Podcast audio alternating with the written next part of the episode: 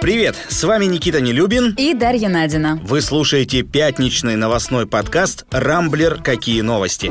Здрасте, пожалуйста, я этот Новый год целый год ждала. И чего, мне теперь даже нельзя фужер поднять, что ли? Где вы, господин Гинзбург, видели, чтобы наши сограждане ограничивались такой смехотворной дозой? Я вообще молчу о туалетной бумаге, там в составе явно золото появилось. Слушай, подожди, а как же насчет поглумиться над Рогозиным?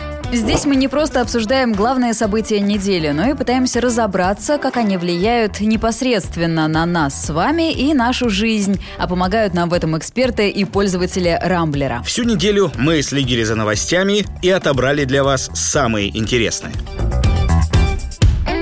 Массовая вакцинация от коронавируса в России под угрозой срыва. Как выяснилось, прививка несовместима с алкоголем. Причем употреблять нельзя два месяца подряд. Да уж, заявлять о таком в декабре, накануне двухнедельного общенационального загула, было как минимум глупо со стороны властей. И кажется, это стало сразу понятно всем, даже самим властям. Итак, восстановим хронологию. 4 декабря вице-премьер Татьяна Голикова объявила, что полноценный иммунный ответ на вакцину будет формироваться в течение течение 42 дней, поэтому важно в течение этого времени соблюдать режим, ограничить употребление алкоголя, а еще лекарств, угнетающих иммунитет. 8 декабря выступила глава Роспотребнадзора Анна Попова, уточнив, что пить нельзя и до первой прививки. Как минимум две недели поберечься, сказала она. Ну и после этого в соцсетях, что называется, началось брожение. В вечернем Урганте правила вакцинации даже попытались совместить с календарем праздников и высчитали идеальное время для получения вакцины Пушкина. Это промежуток между Днем России и Днем ВДВ. Там попадает, правда, День Петра и Февронии, но разве ж День любви, семьи и верности? Это настоящий праздник? Конечно, нет. В общем, кончилось тем, что в среду директор Центра имени Гамалея Александр Гинзбург решил сыграть в доброго полицейского и заявил, что ни о каком полном запрете на алкоголь во время вакцинации речь не идет, и воздерживаться от спиртного нужно только в течение трех дней после каждого укола, а их два. Кого слушать и как вообще вообще алкоголь влияет на успешность вакцины? Об этом мы спросили кандидата медицинских наук Кирилла Маслиева. Знаете, как правило, алкоголь не взаимодействует с вакцинами, но после вакцинации все же в ряде случаев стоит избегать приема алкоголя. Это связано скорее с тем, что алкоголь может замаскировать побочные эффекты от вакцины. Например, на ряд вакцин один из побочных эффектов, который э, регистрируется нередко, это головная боль. Сам по себе алкоголь также может вызывать головные боли. А также, безусловно, большие дозы алкоголя, они во многих исследованиях показали, что они подавляют иммунитет человека. Хотя э, в 2014 году американцами проводилось исследование, которое показало, что э, небольшие дозы алкоголя, они наоборот способны стимулировать иммунную систему. Это исследование потом э, неоднократно вызывало дискуссии по поводу того, что нужно дальше разбираться в чем, но были обнаружены э, патогенетические механизмы, почему небольшие дозы алкоголя не способны, наоборот, стимулировать иммунитет. Вообще, надо отметить, что злоупотребление алкоголем в принципе плохо сказывается на иммунитете человека, об этом и Кирилл говорил, и если пациент регулярно, активно выпивает, то на него и лекарства хуже действуют. Осталось только разобраться в том, много это сколько, и нормальное употребление это какое. Ох, не тому человеку ты, Дашенька, задаешь эти вопросы, потому что я, например, спиртное не употребляю от слова совсем, и, кстати, ничуть об этом не жалею. Так что мне сложно сказать, какой должна быть вот эта самая норма. Тот же директор центра Гамалеи говорит, что бокал шампанского в Новый год привитые россияне вполне могут себе позволить. Но где вы, господин Гинзбург, видели, чтобы наши сограждане ограничивались такой смехотворной дозой?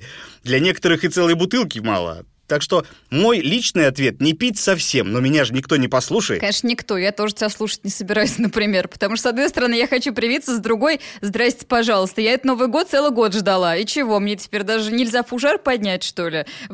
Или два, или три. Я имею полное право. Полное право имею. Но я, на самом деле, о другом стала думать. Вот э, Кирилл Маслиев тоже говорил, что в целом э, нет такого противопоказания. То есть употреблять алкоголь, в принципе, можно во время время вакцинации от любого заболевания. И мне так страшно стало от мысли, а чё ж они такое там намешали в спутнике ВИ, что это с алкоголем совмещать нельзя. Это ж, ну, страшно представить себе. А какие будут последствия, если человек все-таки выпьет и привьется. В общем, будем наблюдать, что называется. Лично я решила, что в первых очередях стоять за вакциной не буду. И подожду результатиков. Ну, по крайней мере, дождусь э, дня ВДВ. Стоило только отвлечься, и на тебе. Михаил Мишустин на этой неделе был ошарашен тем, что в России, оказывается, растут цены на продукты. Удивительное дело.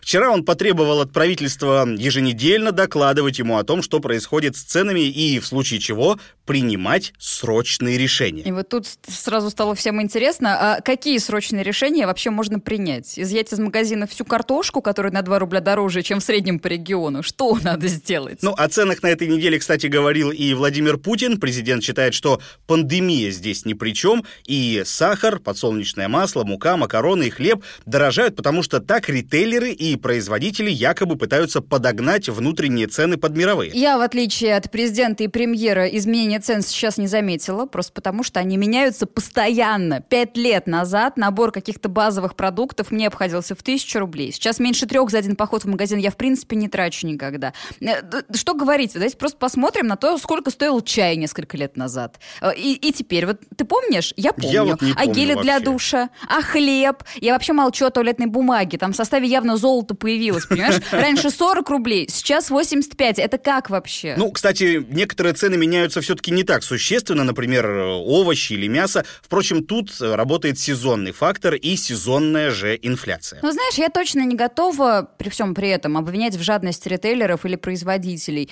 Э, с 2014 года, когда рубль ушел в свободное падение и началось продэмбарго, они тупо стали больше денег тратить на закупку продовольствия и сырья за рубежом. А пандемия, в принципе, едва не прикончила бизнес в стране. Короче, но объективно мы все тут жертвы обстоятельств. С другой стороны, смотрю я вот на свежие цифры социологов и понимаю, что у нас-то дела идут, в общем, не так и плохо.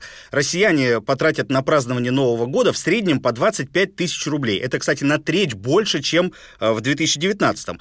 А что изменилось? Аналитики компании Deloitte говорят, что в этом году люди планируют сократить расходы на подарки, чуть больше 10 тысяч рублей, и увеличить траты на новогодний стол, 11 тысяч рублей. А Оставшиеся потратят на развлечения, которых в условиях пандемии у нас почти не осталось. Ну, в принципе, логично. Зрелищ нас лишили, так что будем компенсировать хлебом. Кстати, хотел у тебя спросить, как ты собираешься развлекаться в празднике, особенно если учесть, что после вакцины нельзя ничего употреблять? Я от вакцины не принимала. Здрасте. Чего это ты меня сразу так ограничил? Ну, подожди.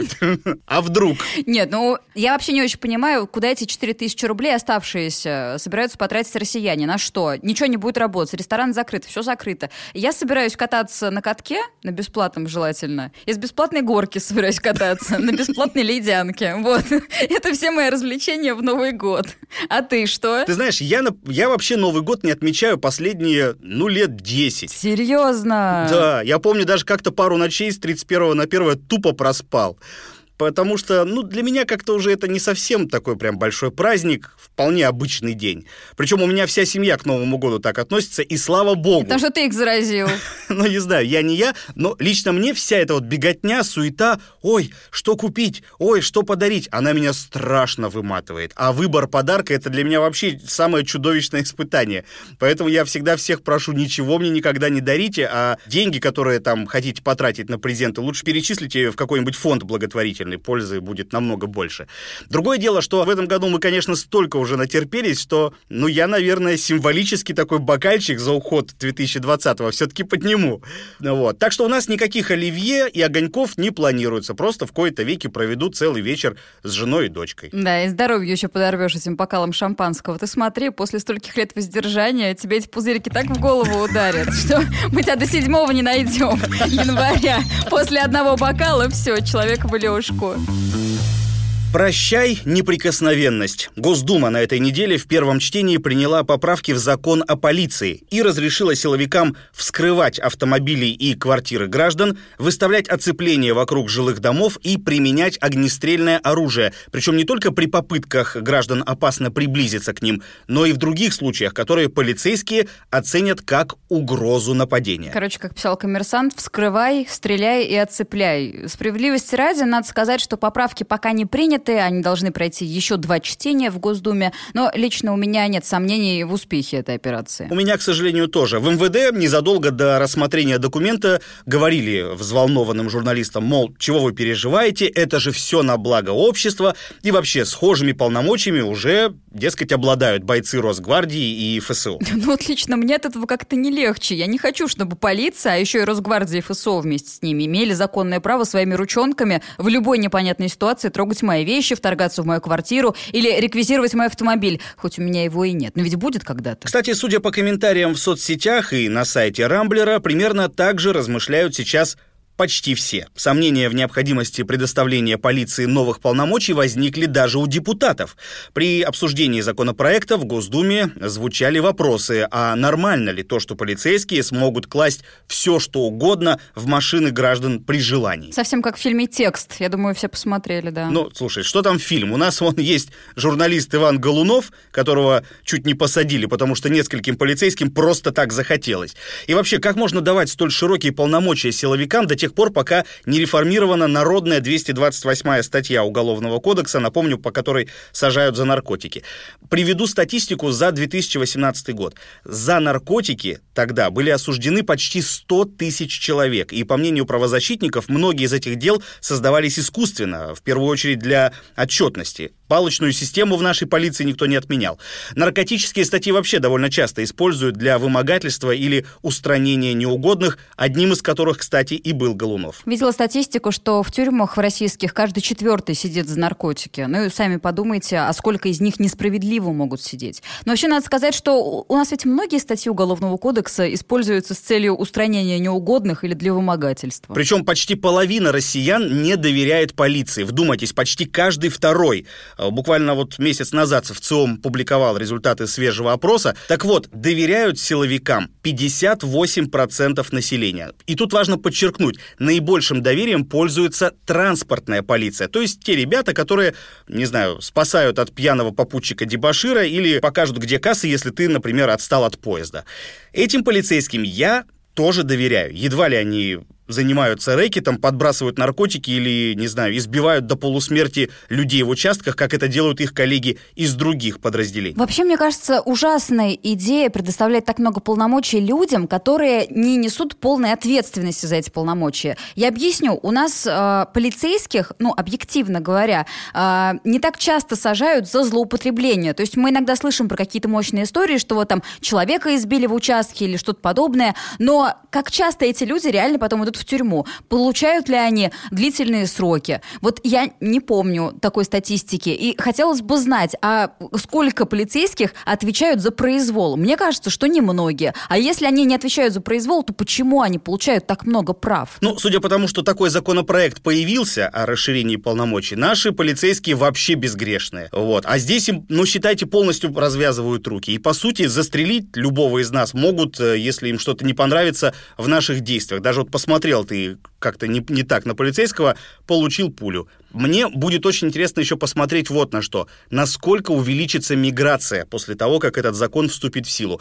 Приведу последние данные Росстата. За пять лет из нашей страны на ПМЖ за границу уехало чуть больше 340 тысяч человек.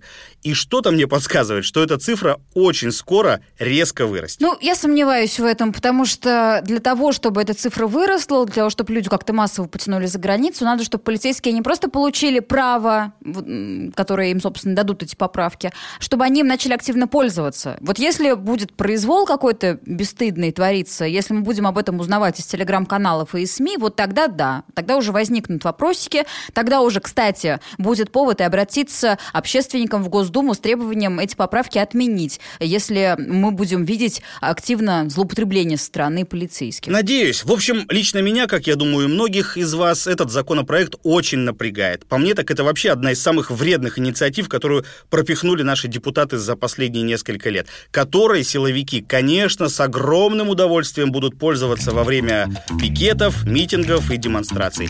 И ничего, кроме напряженности в обществе, он не вызовет.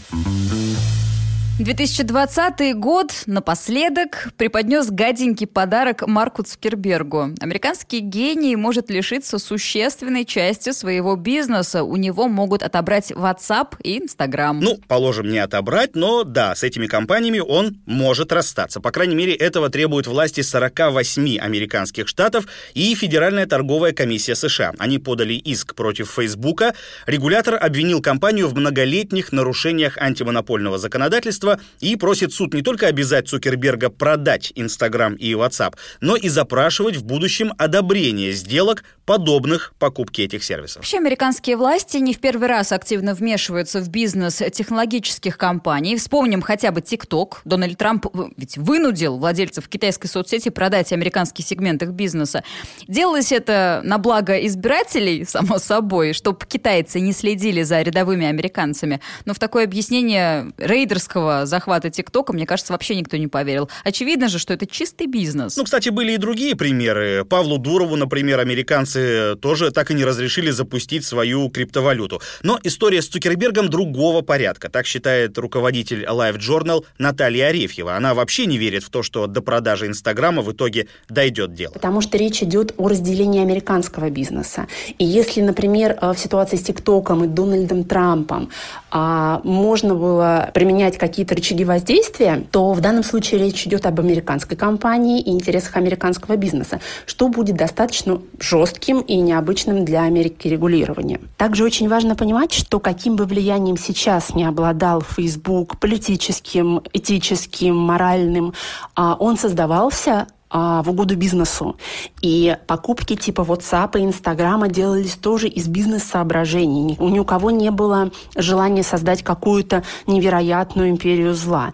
А люди работали на бизнес, создавали уникальную огромную экосистему. Если же это разделение все-таки произойдет, то, во-первых, мы будем а, свидетелями какого-то уникального случая, потому что аналогов а, такого передачи данных такого объема, конечно же, нет. И интересно посмотреть, кто будет и может может быть покупателем, а, потому что стоимость будет, конечно, невероятная.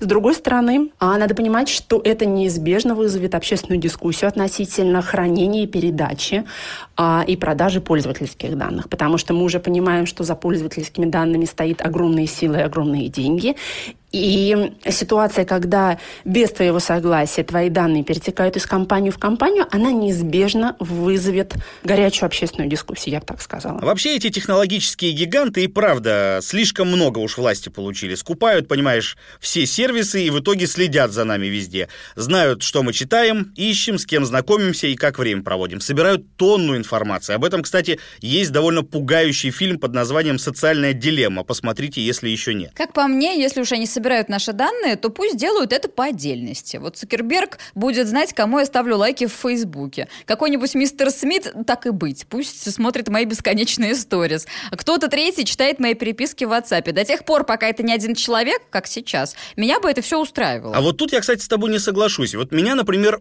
напрягает вся эта фигня. Вообще, скажу честно, новость о том, что у Цукерберга хотят подрезать деньги, у меня вызвала злорадный восторг. Это зависть. Но не потому, что я завидую чужому богатству, а потому что Facebook из реально удобной и классной соцсети превратился черт знает во что. Вообще, я думаю, что вся эта лавочка в ближайшем будущем загнется. В США, например, очень многие закрыли аккаунты, особенно после всех этих массовых утечек, а когда стало известно, что Facebook продавал персональные данные пользователей, там тоже поудалялось очень много народу. Короче, произошло то, что обычно бывает с хорошей, классной идеей, которая начинает приносить много денег. Я, например, в ближайшее время тоже планирую удалиться из Фейсбука. И что-то мне подсказывает, что не я один такой. Конечно, вас таких много. Тех, кто бросает курить и через неделю снова начинает. Удалишь ты из Фейсбука, а потом через месяцок, хоп, опять мимасики постишь. Знаю я тебя, Никита. Между прочим, год плохо заканчивается не только для Марка Цукерберга, но и для Илона Маска. Прототип его корабля Starship взорвался при посадке. И эта новость наверняка стала поводом поднять бокал для человека, чье имя мы и так слишком часто упоминаем в нашем подкасте. Пока ты не начал полоскать Рогозина снова, я перехвачу инициативу и расскажу о причинах ЧП. Как выяснилось, в топливном бачке во время посадки было низкое давление. Это привело э, к высокой скорости приземления, ну, что и стало причиной крушения. Впрочем, в самой SpaceX использовали другое слово. Они взрыв назвали жесткой и захватывающей посадкой. Ну да, за этой захватывающей посадкой, кстати, наблюдали несколько миллионов человек в прямом эфире. И, кажется, видео со Starship ом наконец переплюнет epic fail Роскосмоса 2013 года, когда что-то пошло не так, и на 17-й секунде после запуска разбился наш Протон-М. Кстати, тестовый полет ракеты Маска многократно откладывался, и есть мнение, что Starship вообще никогда не выйдет на орбиту, а его испытательные пуски SpaceX используют для отладки двигателей Raptor и вообще для собственной рекламы. Ну, так или иначе, рекламу Маск себе делает отличную, причем в любой ситуации. И когда его ракеты успешно отправляются в космос, и даже когда они падают. Вообще, нашим стоит у него поучиться. Вот, например, КАМАЗу. Вчера они презентовали первый российский серийный компактный электромобиль КАМА-1. И все-то с ним хорошо. Может проехать без подзарядки, э, сколько там, больше 250 километров. Разгоняться до 150 километров в час. И выглядит неплохо. И стоит, между прочим, дешевле, чем Тесла. 1 миллион 200 тысяч рублей. А все равно в соцсетях КАМАЗ свою порцию хейта получил. Как только там ее не обзывали, эту машинку. Даже тачкой с Алиэкспресса. А вот если бы Маск такую продавал, наверняка критиканы бы уже в очередь выстроились на предзаказ. Мне кажется, что надо Маска нанять нашим. Серьезно. А чего? Э, во-первых, Рогозину прекратить завидовать и как-то предложить сотрудничество. Если Маск будет рекламировать наши российские товары, они наверняка порвут просто все рынки мировые, я уверена. И эта тачка КАМАЗа будет э, как горячие пирожки улетать. И что там у нас еще было из интересного в последнее время? Э, поисковые системы вот эти вот, которыми которыми пользуются полтора землекопа, наши собственные российские. То же самое. На самом деле, вот этот наш ответ Тесле выглядит действительно неплохо. И мне вот очень интересно посмотреть, э, как будет выглядеть уже серийная модель, посмотреть тест-драйвы. Говорят, уже вроде как в следующем году машинка должна выйти в массовое производство. Посмотрим. Пока что выглядит это все, повторимся, многообещающе. Правда, с Прохоровским Йомобилем, помните еще такой? Ой, да, помню. Тоже все было вроде как хорошо, а в итоге оказалось обычным пшиком. Так что второй раз обмануться не хотелось бы. Слушай, подожди, а как же насчет поглумиться над Рогозиным? Ну Неужели... Ну нет, я думала, что мы закончим на этом, нет? Э, неужели не дал нам глава Роскосмоса на этой неделе никаких поводов? Ну, не знаю, может, песню какую новую написал? Это ты должен знать, ты же следишь за его деятельностью, биографией активнее всех. Искал я в Твиттере, тоже у него ничего интересного на этой неделе не нашел.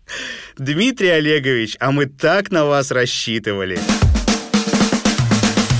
Ну что, на этом пока все. Вы слушали пятничный подкаст «Рамблер. Какие новости?». В главных событиях недели разбирались для вас Никита Нелюбин и Дарья Надина. Не пропускайте интересные новости, слушайте и подписывайтесь на нас в Google Подкаст, Apple Подкаст, Яндекс Музыки и Castbox. Увидимся на rambler.ru. Хороших вам выходных.